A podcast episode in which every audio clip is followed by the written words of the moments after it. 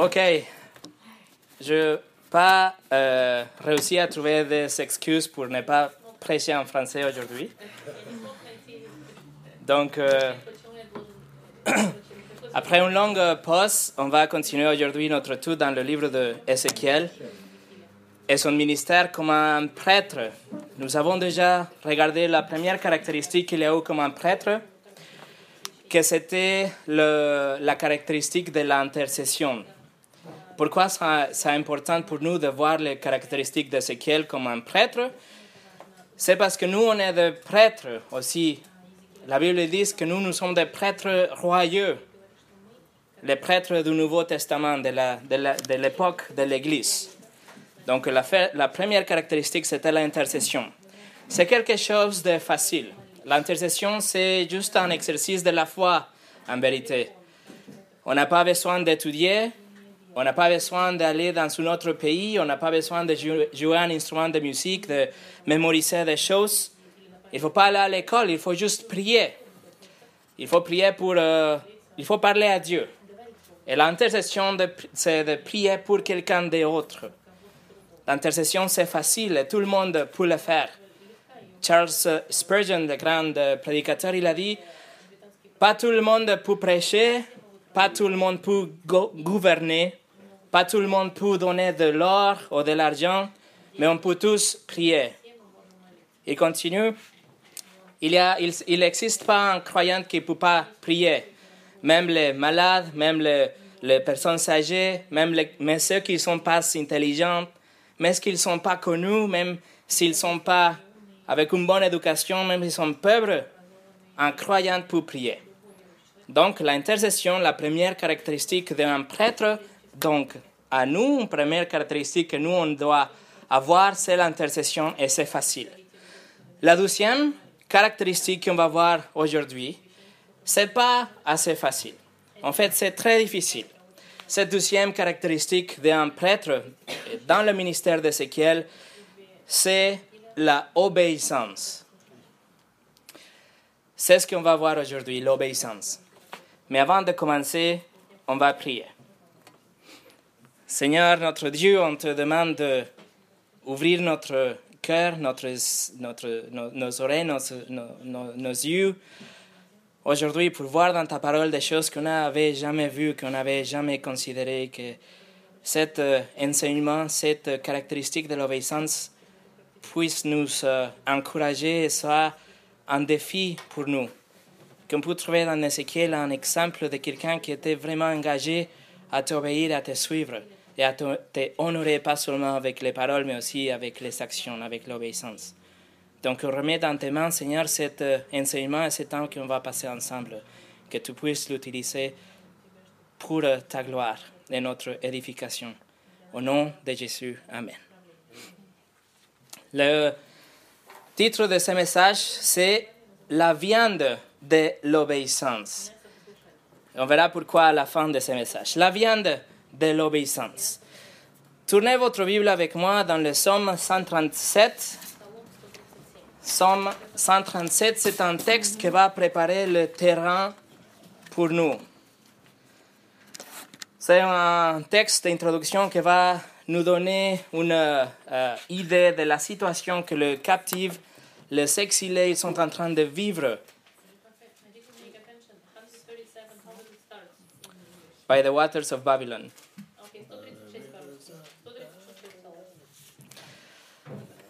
Somme 137 va nous donner une image, une idée de la situation morale, la situation de cet groupe de gens qui ont été déportés de Jérusalem à Babylone.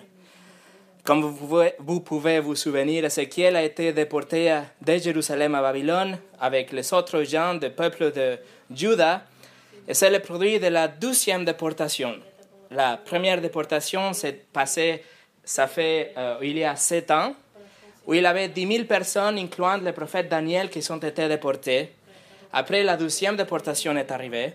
Mais même avec ces deux déportations sur la main du roi Nabucodonosor, il y a quand même beaucoup de gens qui restent, qui habitent à Jérusalem, toujours. Évidemment, les gens qui sont restés à Jérusalem, ils ont l'espoir que les exilés, ils vont retourner.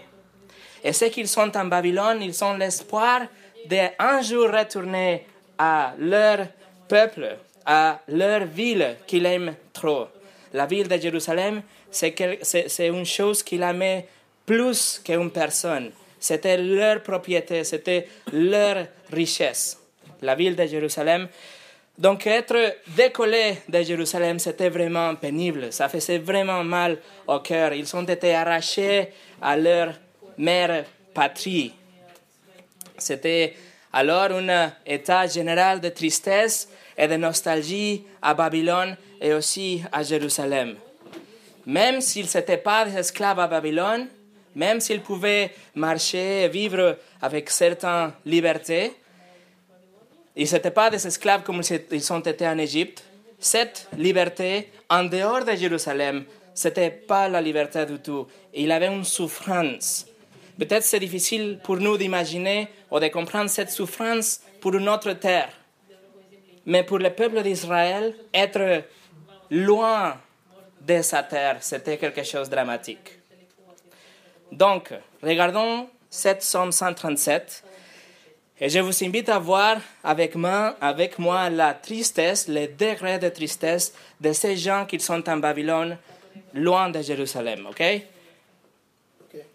137, versets 1 à 6.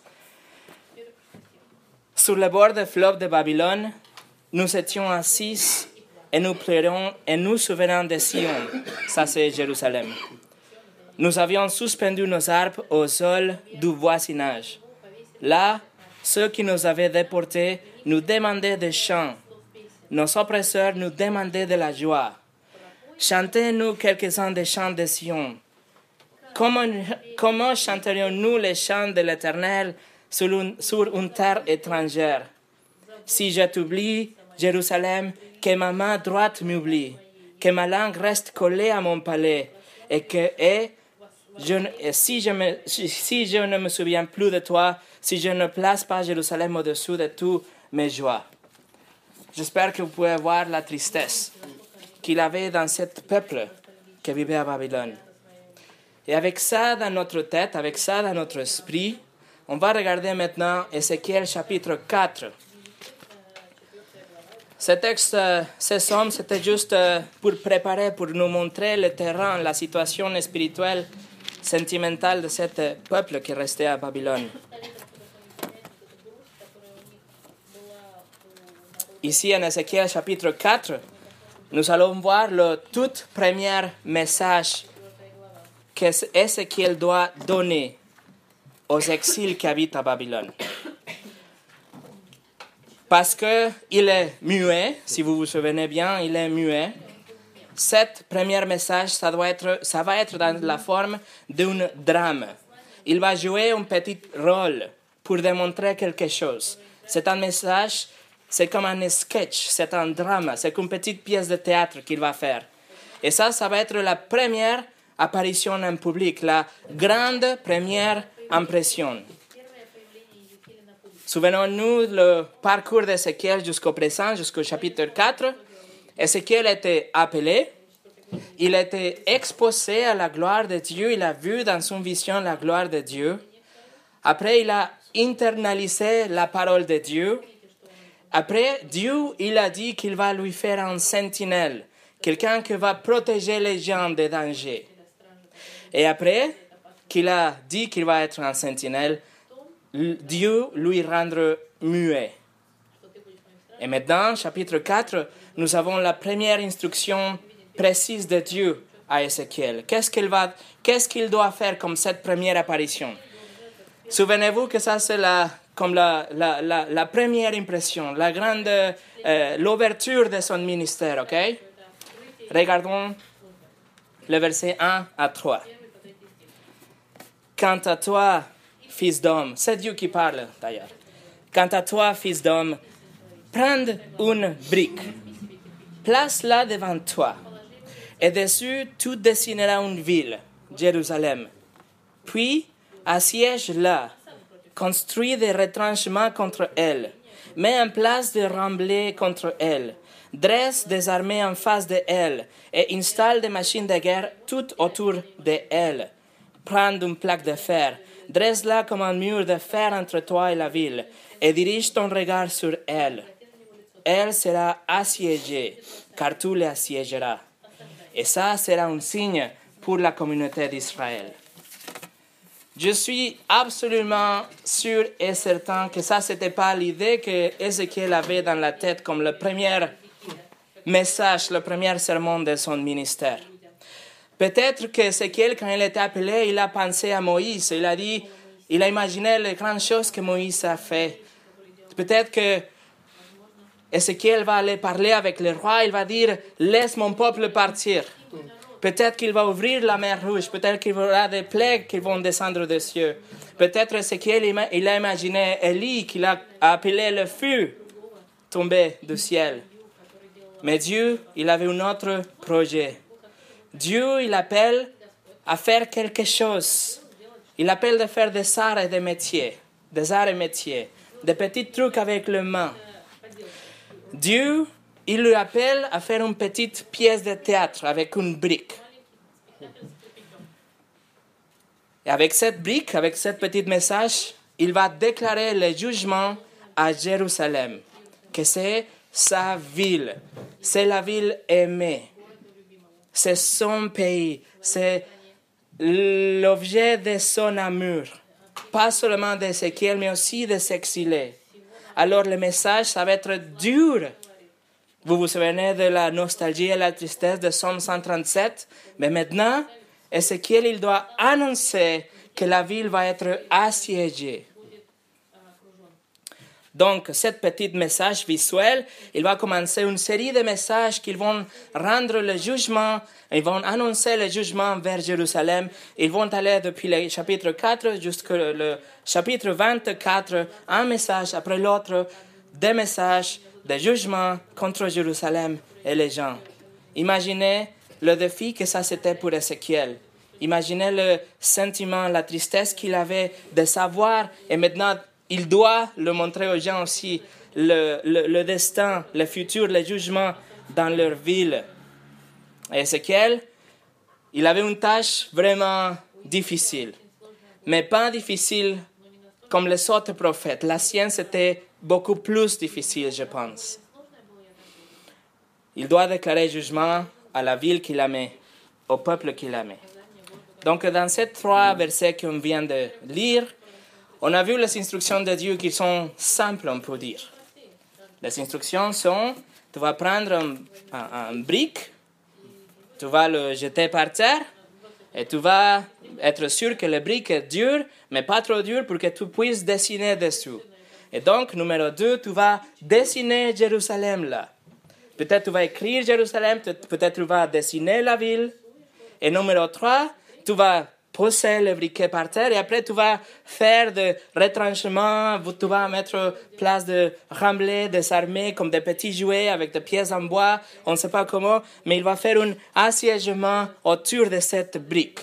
C'est comme s'il va jouer avec les jouettes. Et après, tu dois prendre une plaque en fer et tu vas le mettre entre toi, entre toi et la ville, ou les petites briques. Ça, c'est la pièce de théâtre. Et la signification de cette petite pièce de théâtre, c'est très clair. C'est que Jérusalem va être assiégée.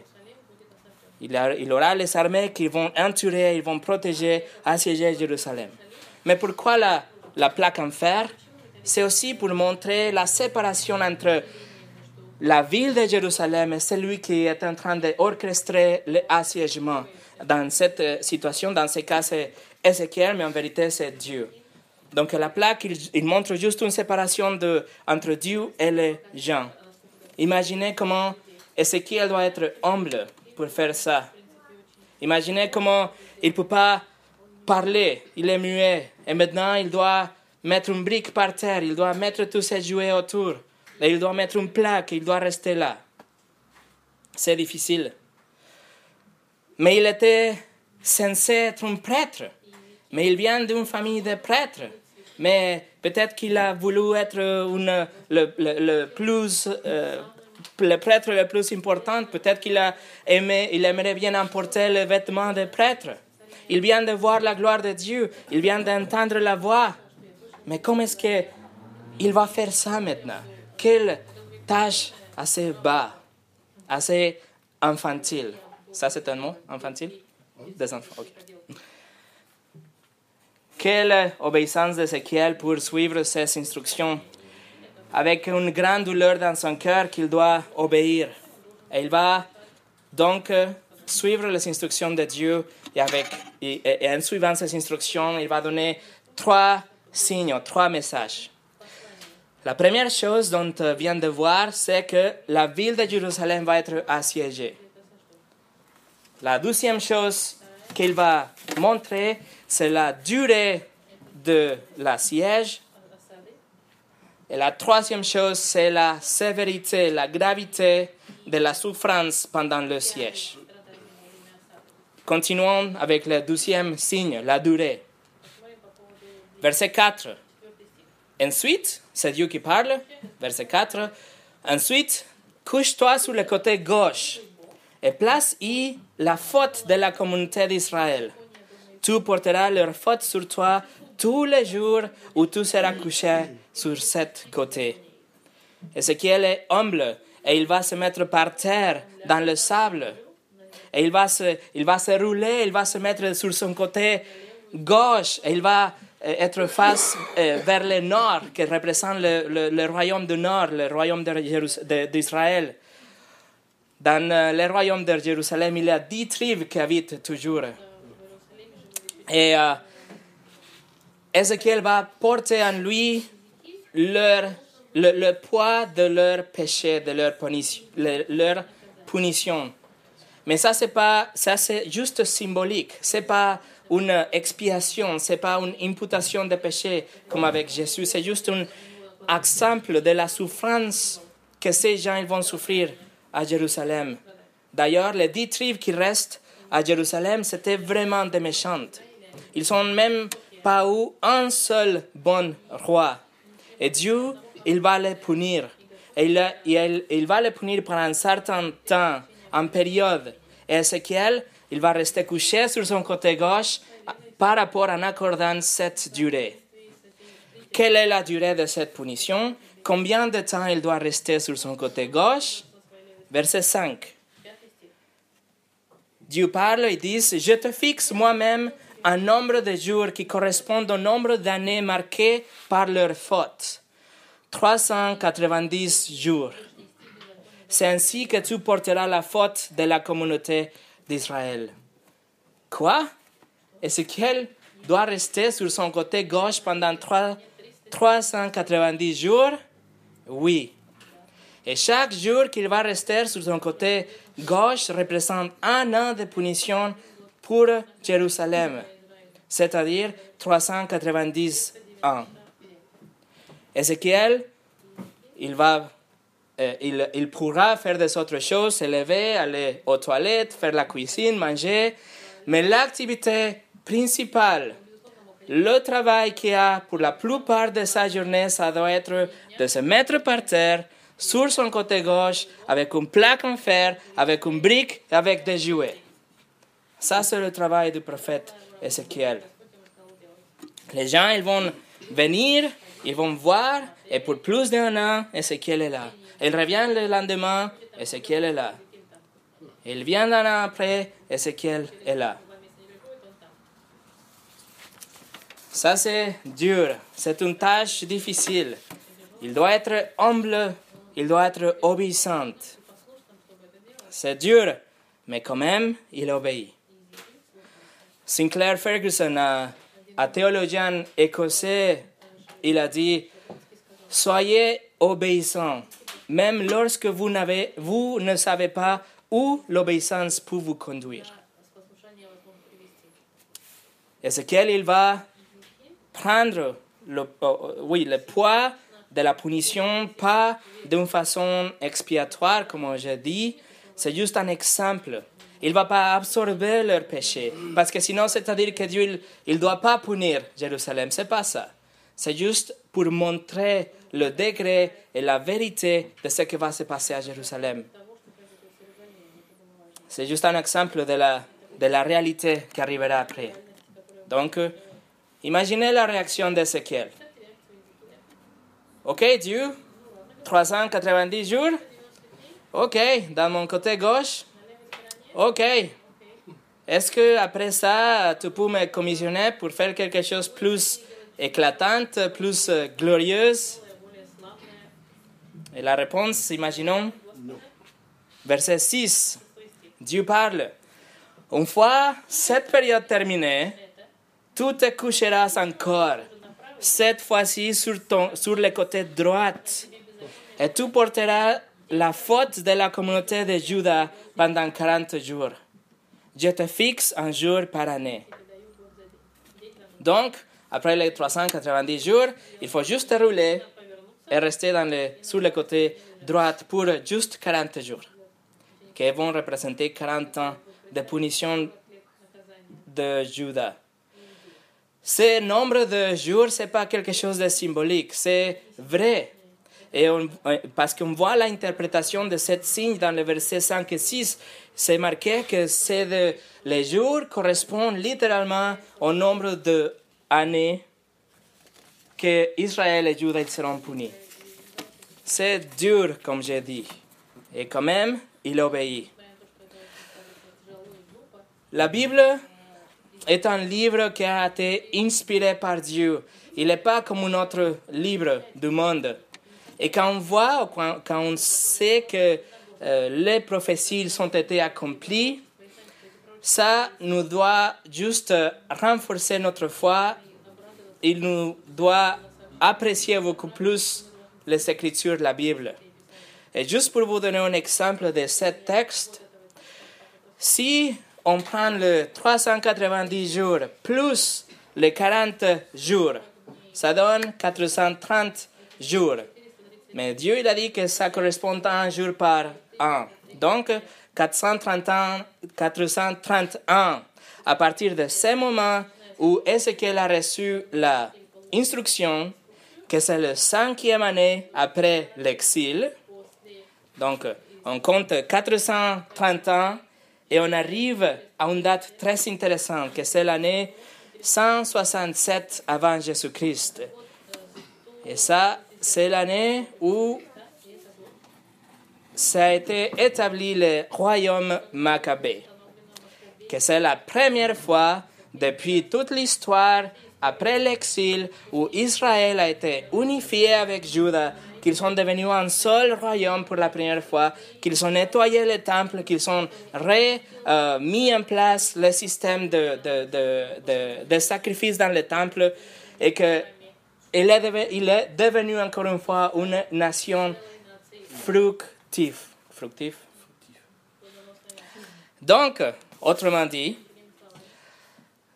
Dieu il va punir euh, Israël et Juda pendant 430 ans. Et quand la punition est finie, Israël devient une seule nation. Et Dieu, il bénit. Vous voyez comment c'est incroyable comme Dieu a donné cette date précise à Ézéchiel et on, voit la réalité dans le record historique. C'est incroyable. Et cette célébration, cet royaume maccabée que j'ai dit, l'unification de Jérusalem, c'est justement ce que les Juifs fêtent aujourd'hui, le mois de décembre qu'on appelle le Hanouka. C'est la fête de huit jours, le Hanouka, et c'est la commémoration de cette liberté après les 430 ans de punition sur la persécution, la famine, les maladies, etc. C'est incroyable. D'ailleurs, dans quelques semaines, on verra quelques prophéties, que, euh, quelques, quelques euh, oui, instructions ou messages que ce qu'elle a donné dans son livre et qu'on peut le retrouver comme des records historiques. Et ça va être très intéressant, ça va vous encourager beaucoup. Verset 7 continue, Dieu continue à dire, tu dirigeras ton regard et ton bras nu contre Jérusalem assiégée, et tu prophétiseras contre elle. Je vais mettre des cordes sur toi afin que tu ne puisses pas changer de côté jusqu'à que toi sois arrivé au bout de ta période de siège. Ézéchiel, il doit rester là il va juste mettre son bras comme ça, il est contre Jérusalem, et Dieu, il va s'assurer qu'il ne peut pas se détourner avant que la période est finie. Et ça, c'est la durée. C'est le deuxième signe que qu'il donne, que Dieu donne à travers de qu'il dans cette euh, euh, pièce de théâtre. Et maintenant, le troisième signe, il va décrire la sévérité, la gravité de la souffrance pendant cette siège. Qu'est-ce qui se passe pendant un siège, quand une ville a été assiégée? Personne ne peut rentrer, personne ne peut sortir, il n'y a pas de commerce, il n'y a pas euh, aller dans les champs, il n'a pas de récolte, il n'a pas de ferme, il ne peut pas aller dans le place pour se laver, etc. La ville est fermée, la ville est bloquée. Et la première conséquence d'une ville assiégée, c'est la famine. Et voici la sévérité. Verset 9. Prends du blé, de l'orge, de fèves, de lentilles, du millet et de l'épeautre. Mets-les dans, dans un même récipient et fais-en du pain. Tu en mangeras tous les jours ou tu seras couché sur le côté, à savoir durant 390 jours. Le poids de la nourriture que tu mangeras sera de 200 grammes par jour. Tu en mangeras de temps à autre. Ici, on a six graines que c'était commun en Israël à l'époque. Ils sont listés de le plus riche, plus, euh, plus coûteux, plus, plus, plus précieux au moins cher. C'est juste pour nous dire que les gens riches, ils vont pas juste faire du pain avec les grains de riches. Ils vont juste mélanger tout ce qu'ils trouvent. Les riches et les pauvres, ils vont juste manger la même chose. Les graines de tous sortes, ils vont être mélangés dans une bol. Ils vont pas pouvoir choisir qu'est-ce qu'ils vont faire. Ils vont juste manger parce que la famine est intense. Et Ezekiel, il va manger cette sorte de euh, euh, galette ou de gâteau ou de pain pendant 390 jours. Et la valeur nutritionnelle de cette petite gâteau est presque zéro. Vraiment, Ezekiel, il va juste montrer les conditions que les gens à Jérusalem ils vont vivre en vrai. Et la quantité qu'il va manger par jour, c'est incroyable. C'est 200 grammes. La quantité de nourriture par jour, c'est juste pour lui tenir vivant. C'est à peine pour le faire vivre, le garder en, en vie. Il n'a pas de récolte, il n'a pas de commerce, il n'a pas des animaux. Les gens, ils vont trouver tout ce qu'ils peuvent et ils vont manger. Et la famille va être assez sévère qu'ils vont manger juste 200 grammes. C'est combien 200 grammes? Comme ça? Non, c'est trop. Tu montres un demi-kilo. Oui, c'est deux morceaux du pain, non, à peu près. Deux morceaux du pain. Deux morceaux de pain par jour, ils vont manger. Parce que la famine est assez sévère. Et ça, c'est la façon que Ézéchiel va commencer son ministère. Quelle façon de commencer un ministère? Et quand même, il a obéi. Est-ce qu'il a pu boire? Verset 11. La quantité d'eau que tu boiras sera de 6 décilitres. Tu en boiras de temps à l'autre, à autre. Ça, c'est presque un demi-litre par jour. Ça, c'est grave. C'est juste la quantité pour tenir le corps euh, vivant. Ceux qui restent à Jérusalem pendant le siège, vont vraiment, vraiment, vraiment souffrir une fois que le siège commence. Mais il y a encore plus. Verset 12. Tu mangeras des gâteaux d'orge que tu feras cuire en leur présence à l'aide d'excréments humains. L'Éternel a ajouté, c'est ainsi que les Israélites mangeront leur pain impur parmi les nations vers lesquelles je le chasserai. Le degré, la intensité de cette famine, c'est incroyable. Et maintenant, imaginez, vous, l'apparence et l'odeur et la puanteur qui sera à Jérusalem pendant ce temps. Il n'aura pas des animaux, il n'aura pas une vache, il n'aura pas de chémons, des agneaux, il n'aura pas d'âne, il n'aura rien à manger. Il n'aura rien pour faire de fou, pour cuire les galettes, les gâteaux. Donc, ils vont utiliser l'excrément humain. Ça, c'est le plus bas que quelqu'un peut arriver. Ça, c'est le plus répulsif, le plus humiliant que quelqu'un peut arriver à faire. Maintenant, on doit juste s'arrêter un moment et voir pourquoi assez grave, pourquoi la punition assez grave. Et la raison, c'est parce que le péché est offensif contre Dieu. Le, péché est répulsif. Le, péché va, il, il va polluer, il va humilier, il va dévaster une personne, une nation et une société.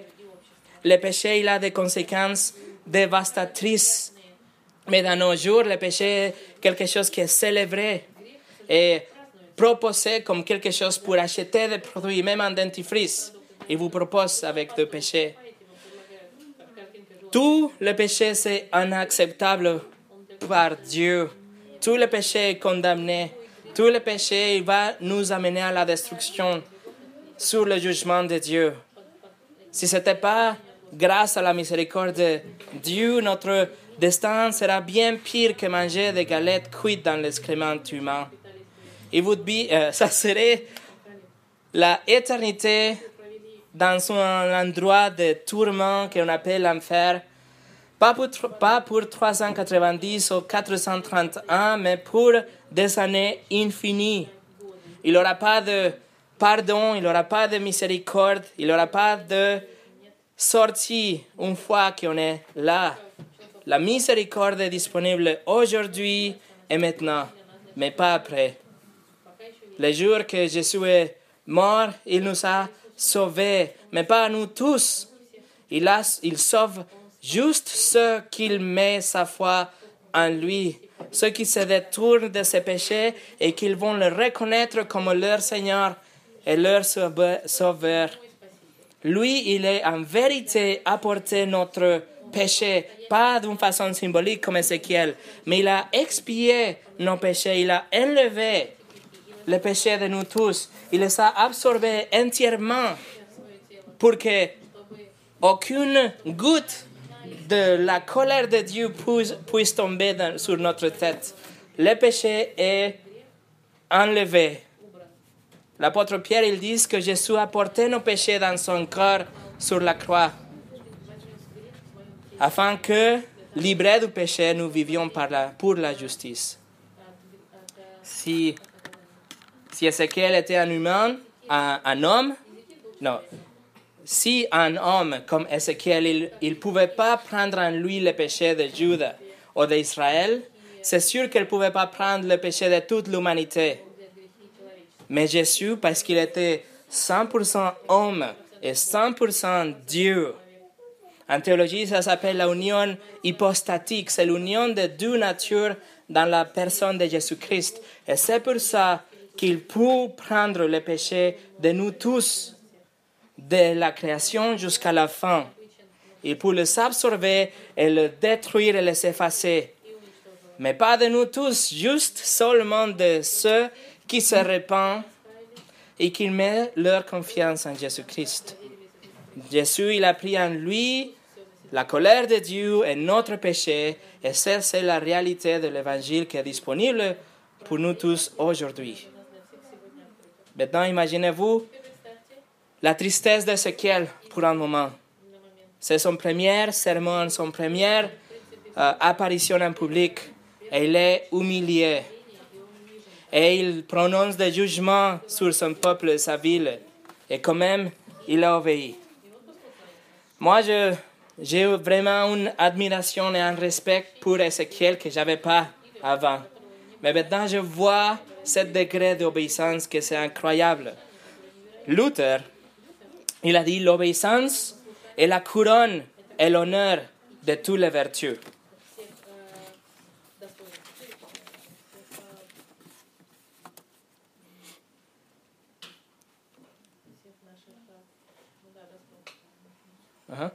Friends, Maintenant, verset 14, Dieu il va lui donner l'opportunité d'ouvrir la bouche et s'exprimer, même s'il était muet. Et Ézéchiel va répondre, Ah Seigneur éternel, depuis mon enfance jusqu'à maintenant, je ne me suis pas rendu impur en mangeant une bête trouvée morte ou déchiquetée, et aucune viande viande infectée n'est entrée dans ma bouche. Ézéchiel, il avait une, vraiment une conviction et un engagement envers Dieu qu'il se souvient de ces lois alimentaires de Lévitique et Deutéronome. Ils disent, je ne voudrais pas vraiment être impur.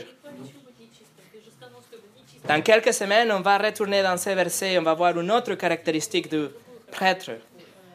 Mais maintenant, on va juste dire que Dieu, il va répondre et il va lui permettre euh, euh, gracieusement de faire les galettes, de cuisiner d'une autre façon. Verset 15. Il m'a répondu, Eh bien, je te donne le fumier du bétail au lieu d'excréments humains, et tu prépareras ton pain dessus. Ézéchiel, il va prendre le fumier de vache, que c'était quelque chose de normal, de commun, et il va faire le feu avec ça, et dessus, il va pouvoir, il va arriver à cuisiner, à faire ses galettes avec ces six graines, euh, le pain qu'il était prescrit. Mais en fait, en fait, le peuple de Jérusalem, ils ne vont pas avoir ce privilège de trouver une vache. Donc, Ézéchiel va trouver une vache un euh, âne quelque part il va réussir à faire ses gâteaux avec le feu, avec le, euh, le fumier. Quel message qu'il doit prêcher pour plus d'un an. Ézéchiel, sûrement, il avait une, il était malade physiquement, sûrement, il était dans le, dans le euh, souffrance physique à cause de cette position. C'est sûr qu'il avait perdu de poids, il était pâle, il était maigre. Les portions de nourriture et de- d'eau, c'était juste pour le tenir vivant. Ce qu'il représentait, c'était, ça faisait mal au cœur. Et aussi, c'était offensif et totalement opposé au message de faux prophètes qui disait il n'y a pas de problème, Dieu nous aime. L'exil il finira bientôt. Dieu n'est pas en colère. Ne vous inquiétez pas. Son ministère, il était vraiment dur. Et tout ce que Ézéchiel est en train de vivre va passer de vrai en réalité à Jérusalem. Et quand même, il obéit. Oh, friends, les amis, est-ce que nous sommes obéissants? Moi, je ne suis pas un croyant de douzième classe, mais un croyant de dixième classe par rapport à Ézéchiel. J'ai honte de mon niveau d'obéissance quand je me vois avec Ézéchiel. Est-ce que c'est vraiment très dur de lire les Écritures chaque jour? C'est vraiment dur de se réveiller dix minutes avant pour lire la Bible, pour prier, en temps de qualité, en prière avec Dieu. Est-ce que c'est vraiment dur d'aimer les frères et les sœurs, de prendre soin de eux?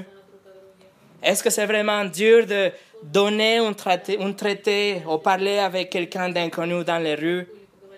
Est-ce que c'est vraiment dur de nous enforcer de vivre dans la sainteté et être séparés de des choses du monde? Est-ce que c'est vraiment dur pour les femmes de se soumettre au, se- au, au ses maris? Est-ce que c'est dur de, de, l'homme d'aimer la femme avec un amour sacrificiel?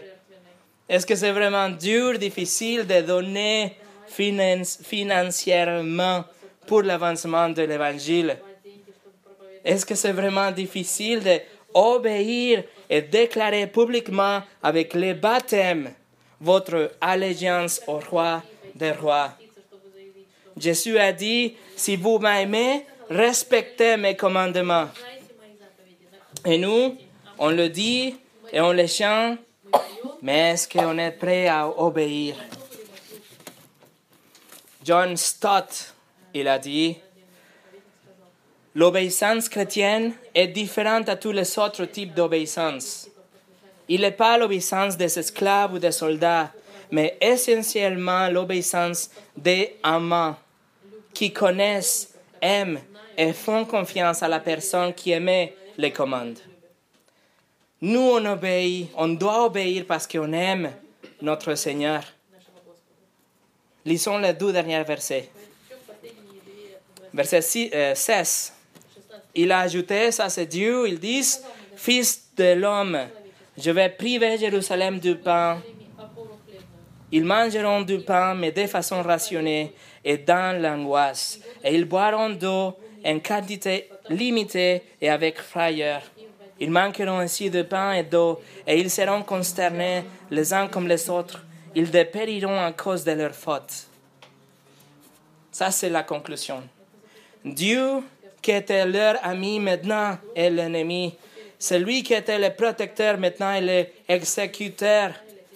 Le libérateur est maintenant le ravisseur. Et ce qui était le début est maintenant la fin. Pour finir, je voudrais réfléchir vos mémoires. Pourquoi Dieu est en train de punir? Pourquoi il va punir de cette façon? À Jérusalem Détournons dans le chapitre 2 d'Ézéchiel. Verset 3. Dieu a dit, Fils de l'homme, je t'envoie vers les Israélites, vers les nations rebelles qui se sont rebellées contre moi. Eux et leurs ancêtres se sont révoltés contre moi jusqu'aujourd'hui. Ça, c'est la raison. Ils étaient des rebelles par des générations. Le père, ils n'ont pas appris la révérence à leurs, enfants. Il avait de générations de péchés, de transgressions de la loi, de péchés et de péchés et de péchés. Et Dieu, elle était patiente. Et Dieu, il a donné une autre opportunité et une autre pendant des années. Et maintenant, la patience est finie. Ce qui va se passer à Jérusalem, c'est rien. C'est une promenade dans la plage en comparaison avec ce que nous attend, ce qui attend on révèle en enfer. Si vous ne l'avez pas fait, il faut se repentir de votre péché. Aujourd'hui, se détourner totalement de ces péchés, mettre votre confiance en Jésus, parce que c'est lui qui peut vous sauver pour l'éternité. Il n'aura pas de choses de religion, il n'aura pas de chants, il n'aura pas de méthodes, de traditions. C'est juste la foi, c'est un cadeau de Dieu qu'il peut nous donner à nous tous aujourd'hui. Et si vous appartenez déjà au Père, obéissez votre Père. Et la prochaine fois, je vais vous montrer un seul verset qui va faire un défi pour Ézéchiel encore plus grand, je pense.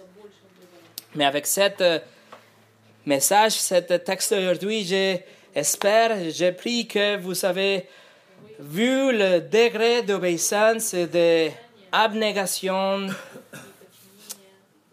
que Ézéchiel a montré et que vous êtes mis au défi aussi de renforcer votre niveau d'obéissance, de faire quelque chose pour vous engager beaucoup plus dans votre marche avec le Seigneur.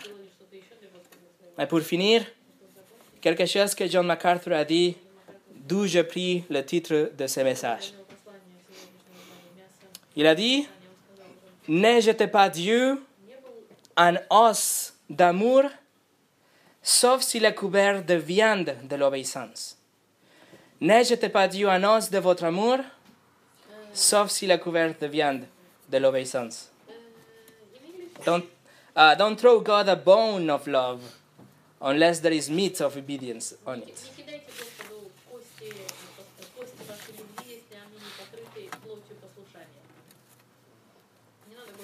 On va prier. Seigneur notre Dieu, on te demande de nous, de nous aider à travers ton esprit à être beaucoup plus obéissante à voir l'exemple d'Ézéchiel et, et voir comment on est nul dans notre niveau d'engagement et obéissance envers toi. Je te demande pardon pour tout toutes les excuses et toutes les choses que j'ai fait pour ne pas te suivre entièrement. Et on te demande une autre opportunité, une, que tu puisses nous remplir avec ton esprit pour te suivre beaucoup plus ferme, plus sérieuse. Nous voudrons bien te honorer avec notre bouche, mais aussi avec notre obéissance.